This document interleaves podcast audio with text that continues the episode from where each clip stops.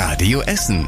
Der Tag in fünf Minuten. Am 12. Juli mit Stefan Weisemann. Guten Abend, schön, dass ihr mit dabei seid. Meine Eltern meinten, ich soll mich impfen lassen. Ich bin aber auch selbst dafür, dass ich mich impfen lasse. Wenn man feiern gehen will, sollte man auch geimpft sein. Da braucht man keinen Test mehr. Impfe sich wer kann, heißt es seit heute bei uns in Essen. Monatelang gab es ja große Kämpfe um den kleinen Peaks. Ärzte haben teilweise unmoralische Angebote bekommen. Manche haben schnell auch noch eine pflegebedürftige Oma erfunden, um schneller bei der Corona-Impfung dran zu sein.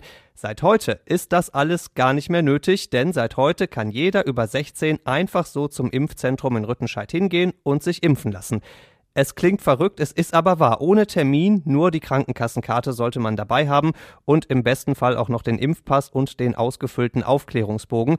Und dann war man heute tatsächlich in 20 Minuten mit der Impfung durch, sagt Stefan Steinmetz, der Leiter vom Impfzentrum bei uns. Wir haben Impfstoff reichlich, also es kommt jeder dran. Wir schaffen 3000, 3500 Impflinge am Tag, die schaffen wir locker. Tja, wer hätte gedacht, dass die Wörter impfen und locker mal in einem einzigen Satz vorkommen können.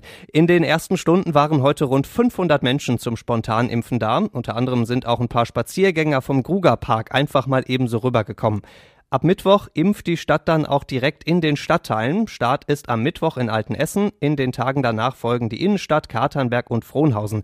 Alles mit dem einen Ziel, so viele Essener wie möglich impfen, denn aus dem Impfansturm ist mittlerweile doch eher ein Impfabbremsen geworden. Wie ihr das Impftempo jetzt ganz einfach wieder beschleunigen könnt, das steht auf radioessen.de. Die Fassade knallgelb und knallrot. Das Vereinsheim der Bandidos an der Wüstenhöfer Straße in Bocholt ist ziemlich auffällig. Das Problem, die Motorradrocker von da drin sind auch ziemlich auffällig geworden. Beim Handel mit Waffen, Drogen und Menschen. Also mit lustigen Motorradausflügen am Wochenende hat das bei den Bandidos gar nichts zu tun. Deswegen hat das Innenministerium die Gruppe heute auch verboten. Auch die drei Teilgruppen bei uns in Essen, Chapter heißt das bei den Rockern.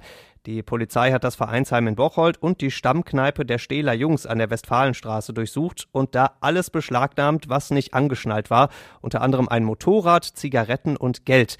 Danach wurden in Bocholt und Stehle die Schlösser ausgetauscht, damit keiner mehr reinkommt. Damit sind die Motoren der Bandidos in Essen erstmal aus. Neue Staustelle bei uns in Essen. Seit dem Wochenende wird auf der A40 in Frillendorf die Lücke in der Lärmschutzwand geschlossen und das heißt, in beide Richtungen sind jeweils nur zwei Spuren frei. Haben heute alle gemerkt, die im Auto auf der 40 unterwegs waren. Den ganzen Tag gab's lange Staus in beide Richtungen. In Richtung Duisburg heute Morgen sogar mal 10 Kilometer. Trotz Sommerferien das Ganze. Hilft eigentlich nur ruhig bleiben, bis die Lärmschutzwände stehen. Das wird Anfang August so sein.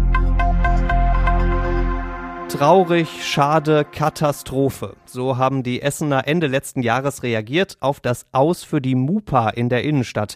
Eine der bekanntesten Diskos bei uns in Essen ist damals pleite gegangen wegen Corona. Aber jetzt geht's weiter. Das ist die gute Nachricht. Einer der ehemaligen Besitzer hat die Mupa zusammen mit seinem Sohn übernommen. Die beiden haben dafür unter anderem in der Familie Geld gesammelt. Jetzt kommt gerade neue Technik rein, ein neuer Boden und eine neue Lüftung. Und ab Ende August soll es in der Mupa dann wieder Party statt Pleite geben.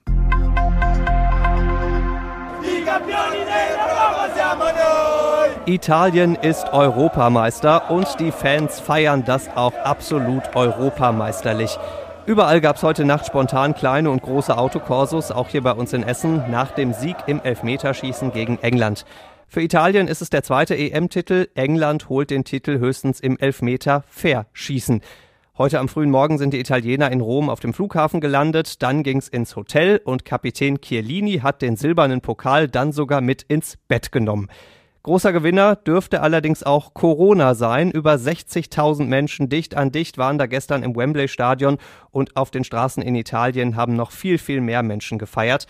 Könnte also ein Super Spreader Sonntag gewesen sein. Sehen wir dann vermutlich in zwei Wochen, aber so lange wird's bei dem ein oder anderen Italiener vermutlich eh mit dem Kater dauern. Und zum Schluss der Blick aufs Wetter. Morgen gibt's viele graue Wolken über Essen, da kann sich die Sonne überhaupt nicht durchquetschen, dafür aber immer wieder der Regen und mit 21 Grad wird's auch noch mal einen deutlichen Tacken kühler als heute.